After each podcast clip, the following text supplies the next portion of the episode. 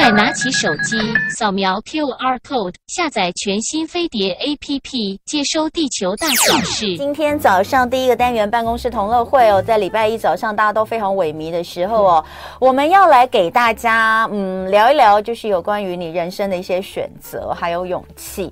那呃，其实是真的，因为现在是八月了哈，那。今年毕业的大学新鲜人，或者是不管你是不是从大学毕业哦，然后你开始呃，在这个时间点，其实都是迈入职场的一个呃。众多人迈入职场的一个时机点，那呃，也许现在你还不知道到底要往哪个方向去哦，那或者是正在面对人生的一些转折。那今天早上呢，我们在现场这两位来宾，其实我自己的好朋友哦，那他们的呃在就业路上跟人生路上的故事，我觉得其实很值得跟大家分享。所以呢，今天就把他们约来现场，呃，跟大家一起分享勇气跟选择。最重要的是呢，先恭喜他们。因为他们最近出了书，否则我也是不能随随便便就把朋友带到现场。因为他们最近出了一本书，谈的就是自己在人生路上的勇气跟选择。所以呢，呃，他们选择的职业，说句实在话，在过去我们会觉得是。非常辛苦的一份工作，现在虽然还是辛苦，可是它被赋予了很多新的意义。在大家开始渐渐的对保险这个行业有越来越多认识，尤其是这两年疫情，你更知道保险的重要性。那当然，在这段期间，其实应该是说从呃长照险啊到呃疫情的相关的疫苗险哦。然后疫苗保单啊、哦，那呃，尤其是从今年开始这个疫情比较大的爆发之后，呃，大家在理赔等等方面其实都有非常非常的问题，所以在这个时候，呃，大家就更发现保险其实在我们人生的一些重要性。可是它的重要性绝对不是只有在这个一个当下或是一个疾病而已哦。那呃，今天呃约到两位来到现场，其实可以聊聊他们是怎么样的投入这个行业。那当然最重要的就是趁着这个机会，哎。各位听众朋友，你家里面是不是还有人确诊啊？还有人被隔离啊？然后到现在呢，也不知道到底要怎么去申请保险，或是你的保险，你你不晓得到底呃接下来这个会是变成什么样的状况？那我们今天都有这个专业的人士在现场来帮大家解答。让我们来欢迎富邦人寿富登通讯处的处经理陈怡杰，欢迎怡洁。Hello，嗯，谢谢同文，嗯，也嗯很开心在生活同乐会见到大家。好，再来介绍的是业务商李刘祥周，欢迎小周。Hello，同仁姐好，各位观众听众大家好。好，那个我跟陈怡杰认识 认识大概有这个二十年了吗？有二十年，对对对对对，有二十年。等一下可以跟大家聊一下哦，就是说呃。这个应应该这样讲嘛，就是说这二十年来，所有我家里面呃，或者是我自己个人对于保险的问题，我都是请教他。那他也是从这个呃这个小女生大学，哎，我我没有啦，我认识你说你已经大学毕业了，大学毕业，大学毕业，对对对。他他就是我认识他的时候，我们都很年轻，大概也都算是这个社会上的工作的新鲜人。我所谓的新鲜人，五年之内我都算新鲜人，我五年之内都算新鲜人，你知道？我们我们老派的人对于资历的要求还是比较多一点。像你知道，我有时候看到那种呃，就是在呃那那种求职的广告，呃，基本上呢，他就说具有这个三年以上的这个教生资历哦，呃，然后就觉得三年就算教生的资历哦。那对我们老派人士来讲，就觉得哎，三年好像就是一个、嗯、一个最基本的阶段了。那在那个时候，我们就愿意，所以有很多很多跟保险相关的事情都请教他。那大家如果有印象的话，其实我有曾经邀请他来跟我们聊过一次，是长照险。对，没错。那时候长照险因为好像快要关。政府好像快要关，哎、嗯，不是关保单吧？是关保单还是要改保单？调整下来调整对，对，那调整之后，大家知道哦，保险的这个保单呢，自我自己个人了解，就是越来越不划算，就是你越早保越划算，因为有很多东西，我自己觉得就是过去有理赔，现在都不理赔了。那你知道为什么吗？就是因为就是这个这种状况，就是赔的越来越多，嗯嗯，保险公司不划算，所以就把这些内容取消，这样。生病的人越来越多了，真的对，也是这 样，对，所以，所以，呃，我我我，所以那个时候长照险有一段时间，哎，是什么时候？去年吗？我已经想不起来了。去年年前年十二月底，对，前年十二月，对，然后一月初，好多人，我自己的。很多粉丝一直在问我，我就想说，那我自我自己讲也讲不清楚，所以我那时候有请怡姐，可是怡姐那时候我记得是电话连线，没错，因为疫情期间，对，疫情期间现场，对，然后再加上其实也是很赶，那个时间很赶，所以就希望能够在这个长照险它要呃做一些调整之前，让大家很清楚的知道，就是调整前跟调整后大概会有什么样的差别，然后什么样的人需要来购买长照险哦。其实每个人都需要啦，所以那一次其实怡洁在节目上就帮我们讲的非常的详细。那今天一样哦，我们就要来聊一下哦。那当然呃，难得请到保险从业人员，我们还是要先聊一下防疫险。目前你们理赔状况怎么样？听说有几家什么要借钱去理赔啊？增资开始增资了，对，有一些小保险公司它会开始做增资的动作，因为。赔率真的太高了哦。好，那我在这边先跟大家报告一下哈，目前我们全台湾的确诊人数来到了约四百六十万人，四百六十万，很恐怖。嗯嗯、对，那我们公司现在目前总共承接了约一百五十万件，然后你们公司占了三分之一强就对了，然后 对，然后约十八点八亿的保费收入。好，但是。等等等，十八点八亿，就是说你对就是你们承接了一百五十万。等一下，一百五十万件是确诊的吗？没有，是总共总共收进来的案件。你们哦，等一下，所以我们刚刚说四百四百六十万是确诊的人，然后你们当初防疫防疫保单你们收了一百五十万件，没错，然后保费是十八点八亿，没错。那现在是怎样？对，然后目前就是公司已经理赔了八十万件了。哦，所以超过超过超过一半，超过一半，有差不多就是你们收到的有一半都已经确诊，已经确诊了，然后合计已经赔了一百五十个亿。哦，等一下，等一下，你的保费收入是 十八点八亿，差不多快二十亿。哦，然后现在赔了一百五十个亿，一百五十亿。对，那预计 预计哦，预估会理赔三百个亿。哦，所以。就当然，大家就是都一直在骂保险公司啦。不过听到之后就觉得好啦，好像有点困难。可是我觉得也还好，就是说还好是你们公司够大啦。嗯，没错没错。确实有一些小保险公司，他应该他也不可能不理赔，因为其实监管会不会让这件事情发生嘛，对不对？对，嗯，好，所以等一下回来我们就来看一下，如果你现在有一些呃就是理赔的部分的问题，我们待会也请两位来继续跟我们聊一下。今天办公室同乐会，我们来听听保险从业人员他们的心声哦。当然，这两年其实保险从业人员相当的辛苦，呃，可是呃，大概在里面呢，除了提醒我们一些事情之外，那当然其实也可以请教一下他们，就是在人生的选择上，呃，为什么会呃选择一条其实很多人都觉得很辛苦的路跟行业？但是当然，呃，对他们来说最大的收获又是什么？在这个呃很多毕业生毕业正在寻找。自己未来的这个时节，我觉得其实是一个很好的分享。所以今天在现场的是富邦人寿富登通讯处的处经理陈一杰，以及业务襄理刘祥洲。那刚刚我们其实讲到，就是因为最近很多人都还在呃等待他们的保险呃防疫险的理赔。那首先我想问的就是说，在很快的，因为刚刚小周大家已经跟我们讲了整个的呃。你们目前理赔收件的一个状况，那呃，对，在在这么多的案件里面，你们其实大概应该也有归纳出大家最多的问题。对对，那有没有什么就是可以很快速的跟大家点评一下？好啊，讲到防疫险这件事情，其实我觉得还是几家欢乐几家愁啦。嗯，好，那我觉得好的地方还是要先跟大家报告一下，嗯、就是说因为很多人其实他是被匡列。或或是轻微确诊，嗯，那他们可能就是中断收入了嘛。那在这段期间，他们可以领到一个五万到十万的这个保险金，嗯嗯、对于他们的生活上来说，其实不无小补啦。嗯，嗯对。那我要讲的就是他们在申请的过程当中，嗯、因为比如说呃确诊。跟隔离就是不太一样。那如果说现在就是他要来理赔，比如说呃，而且而且之前跟现在又不一样。没错。现在其实已经没有人收到什么隔离通知书了吧？已经不会有了吧？大概从什么时候开始？你们的件数现在应该也是有越来越少啊。之前之前在四月、五月、六月的时候，其实量都还非常的大。嗯嗯。后面因为政府其实有做一些修正。也就是现在根本就没有人在框列，没有人被框列隔离了，所以基本上已经不太会收到什么隔离通知书了，只有确诊本人会嘛，好对不对？这一点就是跟大家报告一下哈，其实现在还是会有收到框列通知书，只是它比较变得严格一点点，就是一定要同住者才能做框列。嗯，比如说就是呃我的爸爸妈妈、我的家人，那我跟他同住。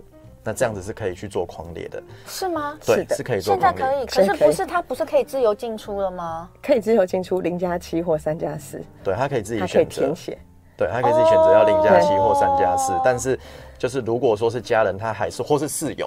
有一些是室友，他不是家人，还是可以做框列的动作。那大家一定要记得一件事情，如果有被框列的话，一定要选择三加四哦。然后这个领到隔离通知书，用这个当做佐证佐证。再再讲一次，再讲一次。如果比如说家里面现在有一家一家有四个人，对，然后他们家的小朋友有一个人确诊了，那另外三个人的处理方式就是其他三个人都有保险，大家都有保险，嗯，其他三个人会被框列嘛？但是这个框列是你要自己去填写的吗？对，就确诊者要上传，确诊者上传这些资料给。对，然后就是同住者是可以被框列的。对，那但是呃，是你说选择三加四跟零加七是谁可以选择？嗯。确诊的那个人，确诊自己是三加四或零加七，可是框列的那一个人，他可以选零加七，他就可以出去，对不对？啊，但是他选三加四，他才有隔离通知单，他才有办法来跟保险公司申请理赔。所以就是，如果你其实这个这个也不是说为了钱啦，而是说真的也比较也比较安全。对，也就是说，你如果你在工作上面你是可以游刃有余的。三天在家里面保护大家的安全的话，那你填三加四，你一样可以申收到隔离通知书，然后所以一样可以申请理赔。对，哦，好，这个很重要，因为我以为。现在都不行，我以为现在都不行了，所以其实是由确诊者的人自己上传资料来做填写，对不对？对，他的同住同居者。OK OK，好，所以这个是重要的。那当然，呃，在这之后，其实我觉得防疫险应该会退渐渐退出江湖了啦，对不对？现在看起来应该也是。那在这个之后，其实或者是在这段期间，其实你们应该有发现一些，呃。需要跟大家提醒的事情，比如说像我们很多医生来上节目，就说，其实因为这两年疫情的关系，反而让很多人对于自己的健康疏忽了。嗯，因为比如说不敢去看医生的，该回诊的没回诊的，呃，该做健康检查没做，所以发现。所以其实，在防疫保单，既然防疫保单现在已经要退，就就渐渐退出江湖之后，其实你们希望大家回归到，或是你们在最近其实有没有收到一些突然间发现一些什么样的事情？其实你觉得应该要提醒大家的，嗯。好，防疫险过后呢，呃，其实大家还是会，我还是会建议大家把这个部分留在我们的医疗保障。嗯，哦，毕竟就是说，如果说真的防疫的部分，呃，确诊的部分，如果是轻症的话，应该就是休息一下就可以痊愈了。可是如果说是比较严重，嗯，还是会回归到医疗保障，就是医疗险的部分。嗯，好，所以很多朋友在这个时候就会，呃，我们就会帮。帮很多朋友透过保单鉴检，嗯，去做一些就是保单的审视，嗯，好，那这一部分其实简单来说分成三个区块，嗯，我可以简单的跟大家分享一下，好，当检视自己的保单呢，第一个区块叫做一次性给付，嗯，好，那第二个区块叫做我的在住院或是我做手术的时候的治疗，嗯，好，那第三个区块就是刚刚有提到的长照的部分，嗯，对，好，那。很快速的讲一下，一次性给付是什么意思呢？就是说有一种保单，当它跟防疫险很像哦，是一次领到一笔钱，只是防疫险是五万到十万嘛。嗯、那这种一次性给付的保单，它是一次领到一百万到两百万。嗯，好、那它假设如果说是以癌症的状况、离癌的状况，嗯，好、哦，那当我今天不小心离癌了，我可以拿到这笔钱，嗯、我可以不用工作，然后去接受。符合我的治疗，嗯嗯，然后好好的休养，不用马上回到职场，嗯，对，所以这个是它的第一笔给付的部分。哦，那它的好处是什么？就是我可以任意的选择我的适合我的治疗方式，不受拘束，嗯，这样子，然后甚至有生活费。好，那第二种就是住院跟做手术的部分。那这种保单就是百分之九十的人都有的医疗险，嗯，实支实付的，实支实付的概念呢。好，那。呃，讲的呃，它主要是赔医疗材料费，嗯，好，跟看接受什么样的一个治疗方式。嗯嗯、那这样讲可能会比较笼统了，我这里做一个小例子，嗯，来举例给大家。好像我有一个客户啊，他曾经有一次不小心在浴室摔倒，嗯，那他摔倒的部分就直接送到医院去了，嗯，好，那医生发现他是开放式骨折，嗯，就比较严重，手断掉了，好，那十个人在这个时候，十个人里面有九个人会不知道自己买过什么保单，因为就慌了嘛，嗯，好，那这个时候他很聪明，他记得他的业务是小周，他就打电话，然后请医生跟小周做电话的沟通，嗯，好，那这个医生很聪明哦，他。他就直接说：“哎、欸，刘先生呐、啊，你好，呃，我是我是医生嘛，那我在这边就是就是发现陈小姐就是手有骨折的状况，嗯，哦，那可能要帮她置入一支钢钉进去，嗯，那我们有这个医疗材料费啊，然后有自费的部分五万到十三万，嗯，那我想问一下陈小姐，保单的额度有多少？她的杂费有多少？哎，这个医生会不会太专业了？现在医生都知道，现在医生都知道。哎、欸，那那我要说句实在话，这个医生人也蛮好的。嗯、对，那有些医生可能懒管你那么多啊，就直接先对，而且他说到专业的名词，他说：“哎、欸，那呃，保单的杂费有多少？”对，然后我就直接回答，我就直接回答说：“哦、呃，陈小姐杂费有二十万。”那医生笑了、欸，医生说：“好，那我直接帮他用最好钛合金的，哦，然后这个手术也用比较好的，然后第二天就可以出院了。”哇，对，所以医疗，等等，后来陈小姐她整个都是。保险给付了吗？自己不需要，全部都保险给付，而且还有赔超过。这样子，对，所以就是说，用这个用这个例子是告诉呃观众朋友，就是说，其实医疗险的材料费、哦杂费很重要。因为你知道，因为很多人会搞不清楚，很多人会觉得，哎，我是保保医疗险，那我那是应该是生病才有，哎，可是我这个是意外跌倒，是不是意外险？那是不是就没有赔？可是它还是有分啦，对不对？意外险指的，如果你有保另外意外险，是说你发生事情，它也是给你一笔钱嘛？对，那也是一次性的支付一个。但是你是意外，你意外造，但是你意外造成的医疗还是有医疗险的部分来支付的，对对，有住院。对，但是如果你如果陈小姐她刚刚她是有另外保意外险，那她这件事情应该也可以，也是有赔，所以她其实赔两笔。一笔是意外的死支，一笔是医疗的死支。哦，好，现在很少人保意外险了。有啦有啦，你也有意外险，我有意外险，有意外险，我我有什么保险我都不知道，他知道我的电话就可以，我只要知道他们的电话就好。好，所以这个是第二部分，第三部分你说的是长照。第三部分就是长照，就是其实呃，就是洪文杰应该很清楚了，因为前一阵子去年前年有在就是我们有在推广，跟大家聊。到这个部分。那长照险其实很简单呐，它的概念就是我今天如果真的不小心。生病了，好，然后严重到或是发生意外了，严重到无法工作，嗯，或者甚至甚至需要被人照顾，生活无法自理的情况下，那我如果有规划长照险，那这笔长照险每个月就会给我一个三万到五万不等的一个就是生活费，嗯，哦，所以他会一直给下去哦。但是后来因为长照又很多人搞不太清楚，因为他又有什么失能险，然后又有什么，所以就搞不太清楚它的这个内容，其实只是差在。差在项目的部分是不是？给付的条件，对，所以长照的部分真的会需要专业的人来协助你说怎么开诊断证明书。就像小周是我的单位里面第一个配出长照的部分，那个客户其实也才五十几岁，因为肺癌的关系，就可以给付到长照。为什么？因为肺癌可以给付到长照？因为其实癌症它是一个过程嘛。那当它到当它到严重到一个程度的时候，它可能卧床。嗯，好，需要被人照顾，或者是他在服药的时候，可能身体会比较虚弱，他生活是没办法自理的。他只要符合生活无法自理，他就可以申请他原本保的长照险的给付，是这样吗？要持续半年的时间哦，在半年的时间，他真的是这样的状况。那我们公司会去访视他，访视他完确认这样子，一诊断证明书也开出来，所以公司就会开始每个月给付。对，好，哎，这个保险东西说真的是非常非常的复杂 哦。那但是呃，怡姐，你从事保险业多久的时间？嗯，我今年满二十三年，二十三年。呃，二十三年，对，怎么了吗？你还不到四十六岁耶？对，我二十二岁就，所以你的人生有超过一半，差不多已经超过一半的时间是都在都在保险业。对对对，我还会再做二十年。哦，对，公司才会说太可怕了。太太可怕了！就是听众朋友们，我每次只要想到，就是说你 你想想看，你人生有一半的时间都在同一间工作公司，都在同一个工作。小周呢？小周，你从事保险业我迈入第五年了。第五年，对对对。可是小周很年轻。他其实不年轻了，只是看起来很年轻，就是一张娃娃脸。呃，我刚刚有说，就是其实真的很不容易，在保险业二十几年的时间是真的很难的，因为其实蛮多人，年轻人其实不要说年轻人了，就是说蛮多人其实从事保险业，尤其在以前，他其实可能一段时间之后他就会离开，几年有有一开始就就打退堂鼓的，然后有做了几年离开的都有。那能够坚持这么久，确实是不容易，而且到现在其实呃。呃，这个整个领导一个一两百人的呃，没有啦，我现在的团队大概五十人，五十人，未来目标先到一百人，但是也是相当大的一个 呃，就是呃一个公司。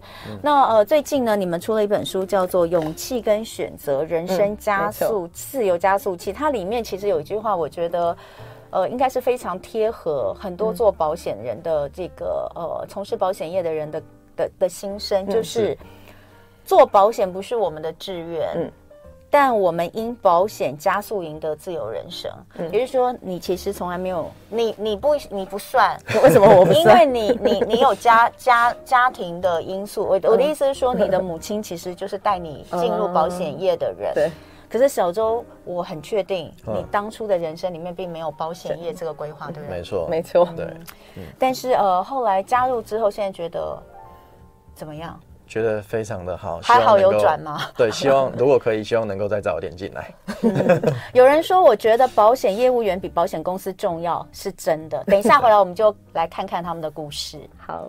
今天我们的办公室同乐会聊的主题是勇气跟选择，呃，聊的是人生自由加速器。那今天在现场的是，呃，刚刚我们前面已经聊了一下，结果我们刚刚在这个中间十分钟的广告跟新闻的时候啊，发现大家对于保险保险的这个问题真的蛮多的。但是我们今天其实呢，呃，主题要聊的不是保险，但是你知道两个保险专家坐在这里，你不问他保险，真的让人觉得很难受。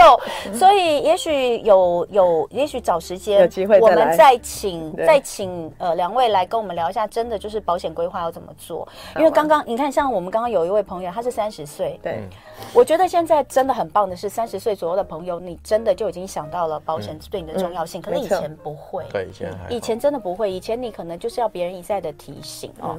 那呃，但我们今天其实要聊的是选择哦，就是要踏入保险这个行业，其实是需要很多的勇气。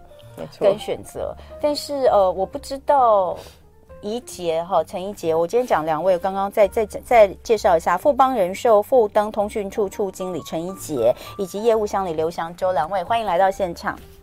那呃，我要讲的就是刚刚前面有跟大家说，怡洁经理在保险业已经有二十三年的时间，嗯、但是他非常年轻，他才四十五岁。好，那所以他在这个保险业的时间已经其实超过他人生的一半了，好可怕啊！他在大学四年级就就加入保险业。嗯、我我刚刚有在讲，就是说你们说这个，你们最近出的这本书叫《勇气跟选择》。嗯做保险不是我们的志愿，但我们因保险加速赢得自由人生。那有非常多人推荐这本书，包括我在内。真的，因为我是我是我真的非常有资格推荐的原因，是因为我认识陈怡杰二十年。嗯，我当年是一张孤儿保单哦，孤儿保单，也就是说呢，过去我不知道有没有很多人，你们保险是为了人情压力。呃，我过去其实保险就是为了人情压力，因为那个时候呢，呃，我的搭档。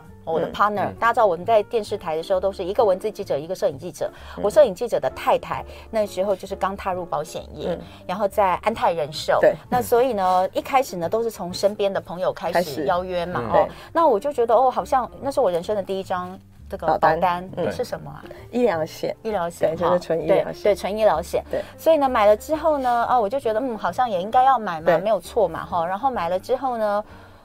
他们就离婚了，他们离婚之后，两个是离得非常的不开心，嗯，所以呢，他们就再也不往来了，所以他也就不跟，就是就是跟他有关的这个人再联络。再联络了。但我是他的保护哎，但我也就从此没有被再联络，他也没有联络你。他没有啊，我我甚至怀疑他应该已经离开离开这个行业了啦。对啊，不然我怎么能那么顺利的转走？对不对，他应该已经离开这个行业。那后来呢？我过了很多年之后，我就一直觉得，真的大概有三两三年的时间至少。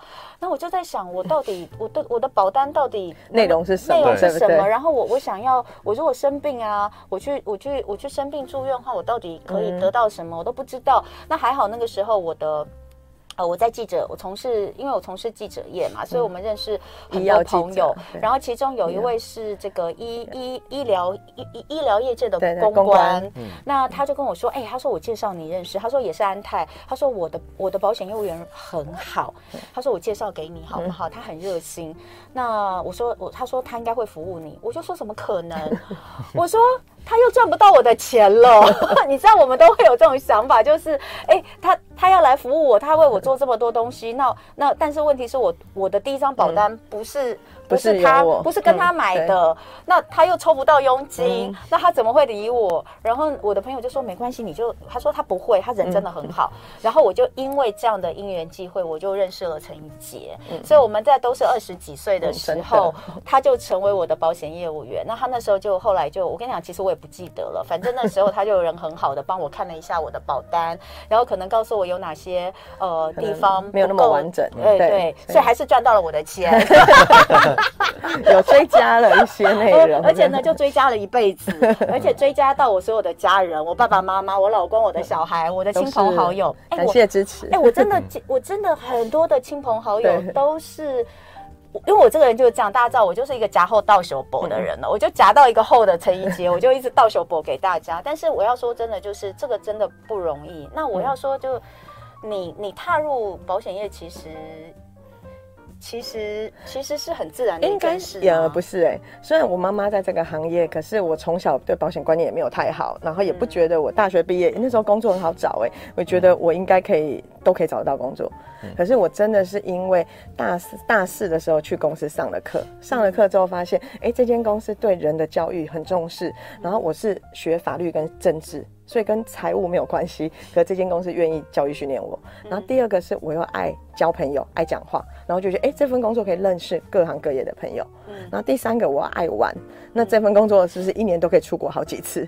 所以因为爱交朋友，又不是每个人都能出国，所以也要有做到绩效。所以保险公司员工旅游也是要有做到绩效才有啊。我的目标都设定的，我要让公司招待我出国，为了想要玩这样子啊。对。但是我要说的是，其实呃，保险到底对你来说算什么？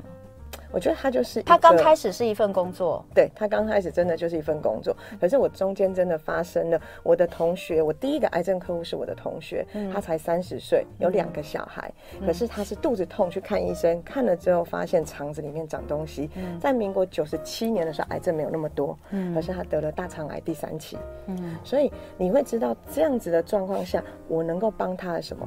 一般的同学只能就是送送花、送送基金，嗯，对不对？嗯、但是我至少送了他四百八十万的理赔金，哇！对，那这样子的理赔金、嗯、对他来说真的有很有帮助。对，他就跟我们说，他真的是躺着赚，嗯、就是至少第一医疗有尊严，第二个两、嗯、个小孩还可以继续原本的生活。嗯、对，所以我觉得保险是什么？就是一个安全感。嗯，可是保险永远都是买在不需要的时候，用在需要的时候。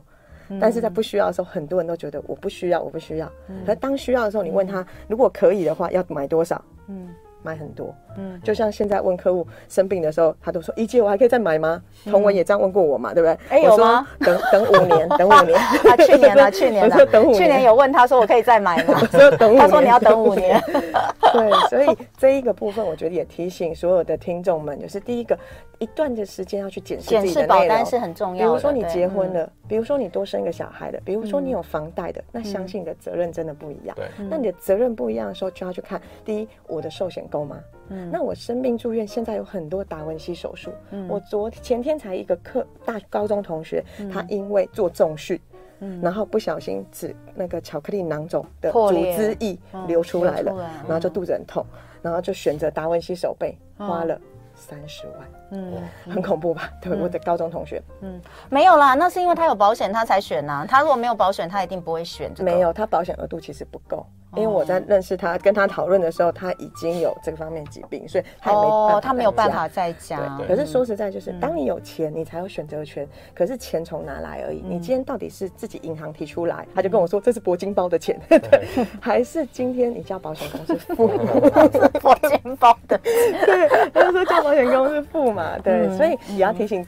观众们就是第一个杂费额度真的一定要够，对，然后再来就是后续的部分，不管是因为长照，说实在，在我们这个年龄应该不太容易遇到，可是真的遇到的时候，它是一个最不会那么快理赔，但是是赔最多的东西。没错，我要讲的就是说，保险对你来说一开始可能是一份工作，可是到最后你发现，其实身边有太多人是真的没有保险。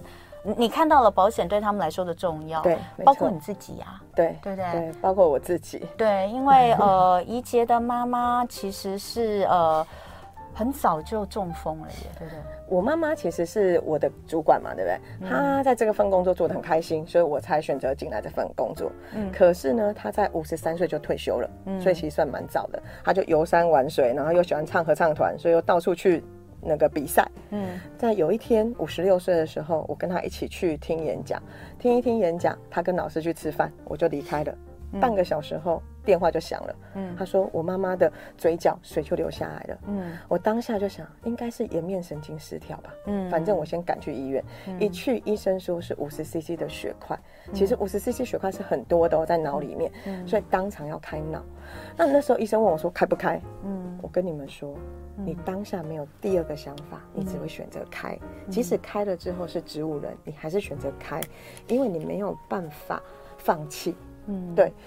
所以我也想跟听众们聊一件事，是很多我们我们两位在跟客户聊的时候，有时候年轻人都说：“怡姐，我跟你说，生病的时候就不要救了，所以不用买保险，反正我不要救了。”我就跟他说：“你选择不要救，可是你的家人一定不会不救你，一定选择救。因为那个时候选择，其实我们没有办法选择啊，对，真的，你没办法选择，你就躺在那里。对不对？我们每个人都会觉得，如果我怎样的话，不要救。对，可是如果今天是我们的家人，我们的父母怎样，我绝对会救，我怎么可能不救？对，但。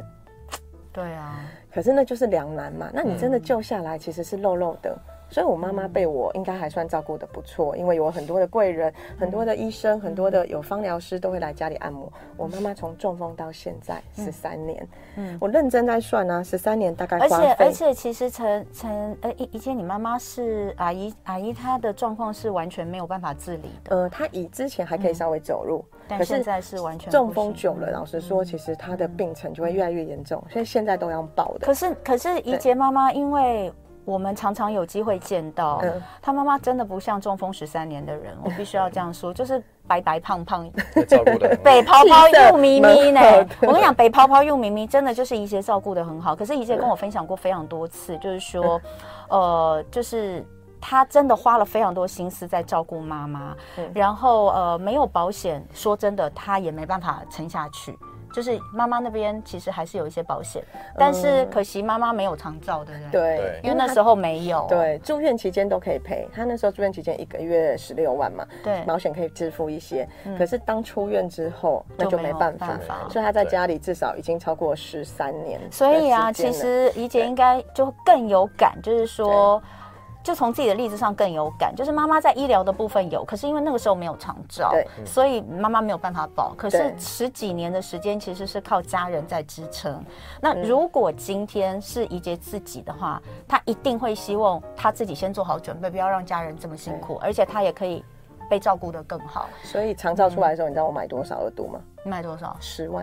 就是一个月十万，对，为什么？因为我相信十万哈，儿子不会把你乱推，应该会推到好一点的安养中心，是吧？哦，对，所以其实呃。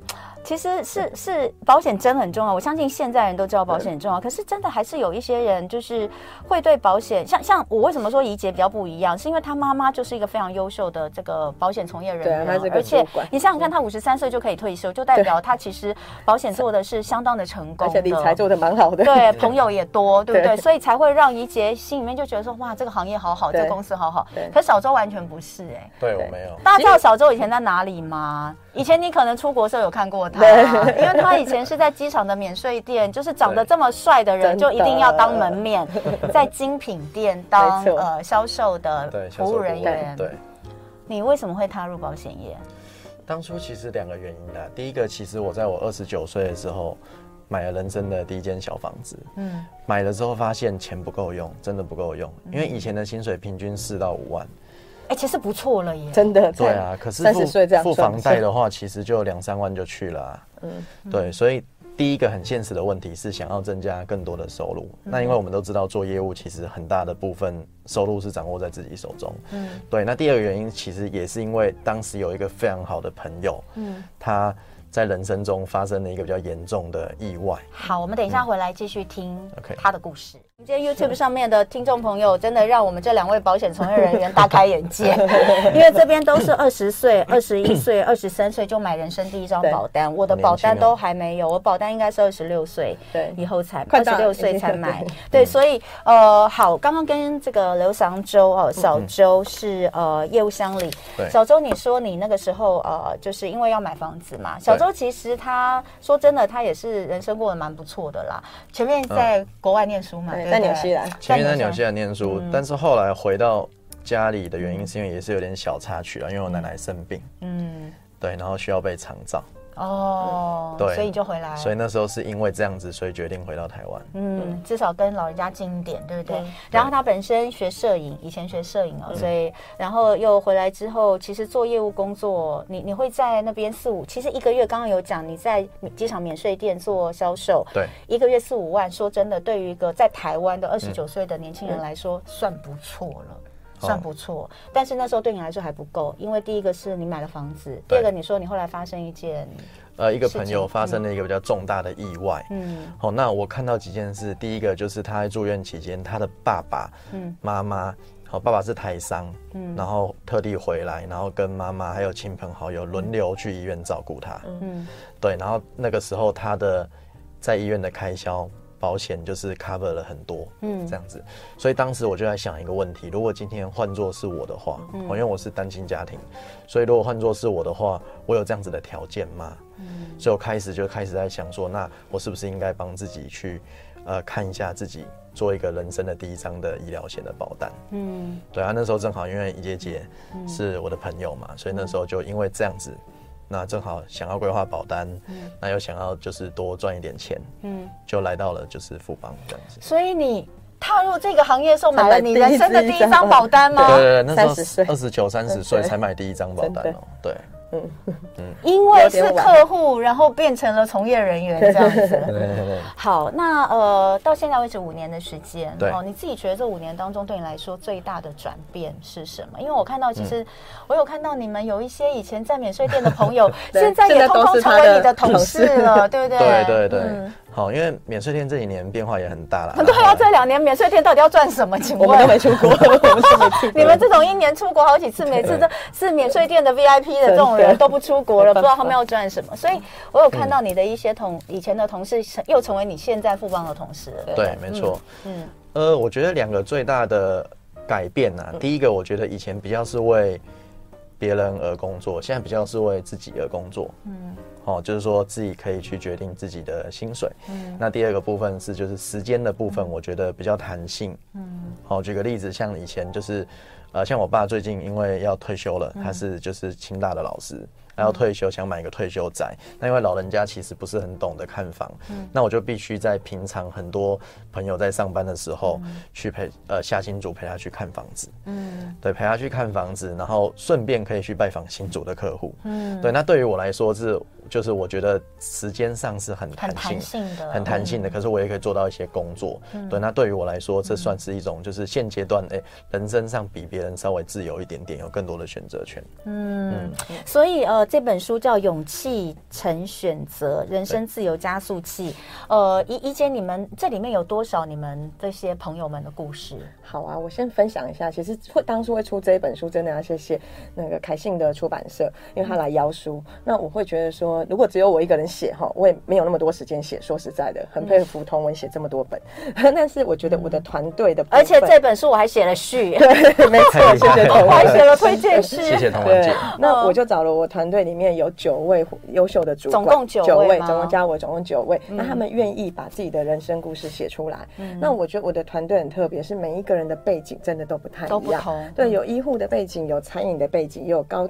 那个学历很高的研究所的背景，嗯、那为什么他们今天在人生转弯处呢？而选择进入了保险业？嗯，那最重要是他在这个行业里面，第一买了房子，嗯、第二可能生了小孩。我的团队已经有十二个小孩了，哈、嗯，都是在这个行业生的。嗯、那如果工作不稳定，他们也很难在这里生小孩，嗯、对不对？所以我觉得很大的转变是他们的人生，第一有目标了，嗯、第二是他们的人生可以真的有自由加速器这件事。那我讲我自己，是因为我为什么在这行业做这么久嘞？嗯，最大原因是因为我二十三岁就买我第一第一台车，嗯，那二十七岁就买我第一间房子，嗯，但是我二十八岁把自己嫁掉，嗯，但三十岁生一个小孩，对不对？嗯，然后我四十五岁，今年四十五岁，我的退休金已经存好了。嗯，对。那现在为什么还在继续努力呢？嗯，因为我希望帮我团队的伙伴每一个人，他们能够圆梦，嗯，然后真的让他们人生的自由可以加速一点。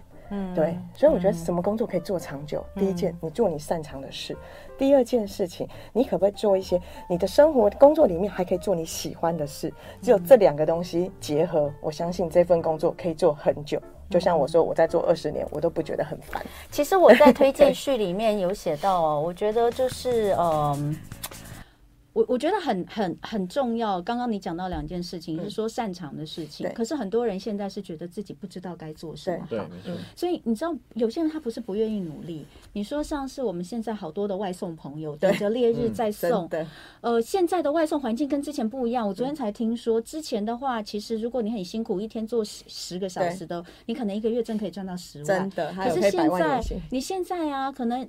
可能十二个小时、十三个小时，你一个月打死五六万，因为他们又重新做一些资源的分配跟调整，对，所以呃。不是不努力，但是你会觉得我没有条件，对，我的学养可能不够，对，呃，我原本做的跟这个毫无关系，嗯，但我觉得就是在这本书里面，我其实是看到每一个人的背景都不一样，每个人其实也都觉得自己原本的条件都蛮好的，真的，也也也不见得是跟这个有关，但其实他就是嗯。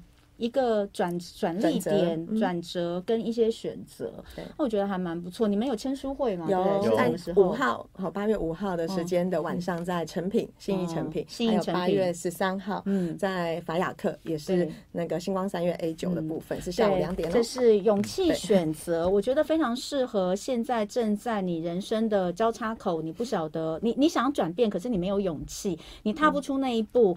这边有至少九位呃朋友的例子可以让你看一看，就是他们是在什么样的状况踏出这一步，嗯、然后他们得到了一些什么？我觉得可以做一个参考。嗯、那今天非常谢谢富邦人寿富登通讯处的处经理陈怡洁，嗯、还有业务乡里刘翔洲来跟我们聊天。